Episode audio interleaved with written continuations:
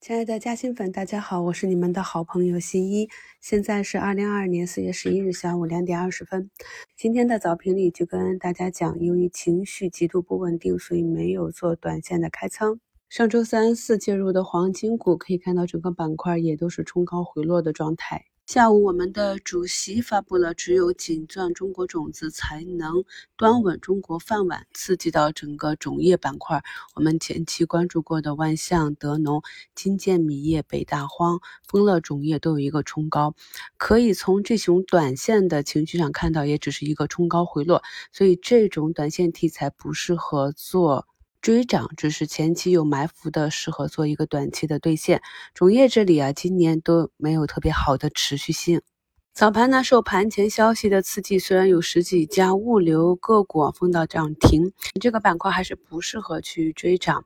今天盘前发布的机构比较看好的两只物流股，三洋马封在涨停上，而海城股份呢，从竞价三个点一路到涨停附近，然后高开低走，像这种图形呢，也是注定出货一天，也不适合再去参与。有些朋友提问啊，有些军工股啊、科技股为什么跌跌不休？可以看到，整个科技和军工板块仍然是一个下跌寻底的状态。板块中的个股呢，大概率要等到板块做底、企稳止跌、慢慢向上抬高之后，才有机会企稳共振向上。那目前呢，可以看到，比如说兆易创新这只大牛股，也是沿着均线一路下行，下行到。一个阶段就会有一个加速的大阴线，这根上涨是一百八十度的反转轴对称图。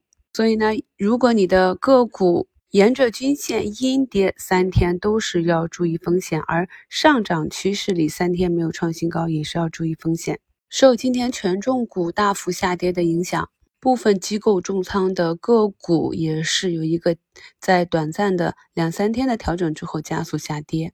相比较整个走势还没有止跌企稳的个股，像眼科龙头啊、医美的大龙头，他们的调整相对就比较温和一些。更有像永辉超市也是创出了短期的新高。近期呢，想要一只个股持续的上涨是很难的，绝大多数呢都是在寻底的过程中或者成波段的上涨，仓位呢也是在。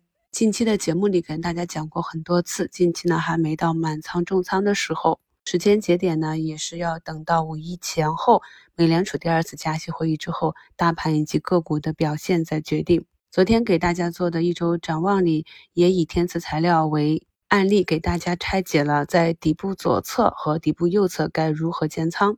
我们每个投资者对踏空和套牢的感受是不同的。有的朋友看到了比较好的个股跌到了很便宜的位置，买上它就能心安，认为踏空的风险更大。这种朋友呢，就适合底部左侧建仓。而有的朋友呢，套住就很难受啊，可以忍受空仓，耐心的等待机会，就适合底部右侧建仓。而大多数的朋友呢，都是介于这两者中间。所以呢，当我们底部左侧建仓完毕。股价没有上涨或者没有止跌的情况下，为了避免盲目的买入、短期深套造成心态的不稳定，是可以试着忽略中间寻底的一段过程。现在已经接近下午两点半啊，那么这个时间点如果没有资金入场去拖住指数的话，尾盘很容易造成一波恐慌性下杀和技术排出局。新一每天在节目里给大家分享的不仅是个股和板块，还有大盘的。涨跌背后的逻辑，还有如何去分析、去理性的理解当下这些个股和板块的上涨和下跌。上次的付费直播里啊，跟朋友们连线，也有的投资者说可以每个月按计划定投。那微笑定投呢，是指每个月或者每个周，按照你自己制定的计划，在固定的时间节点，比如说月底啊，进行等额定投。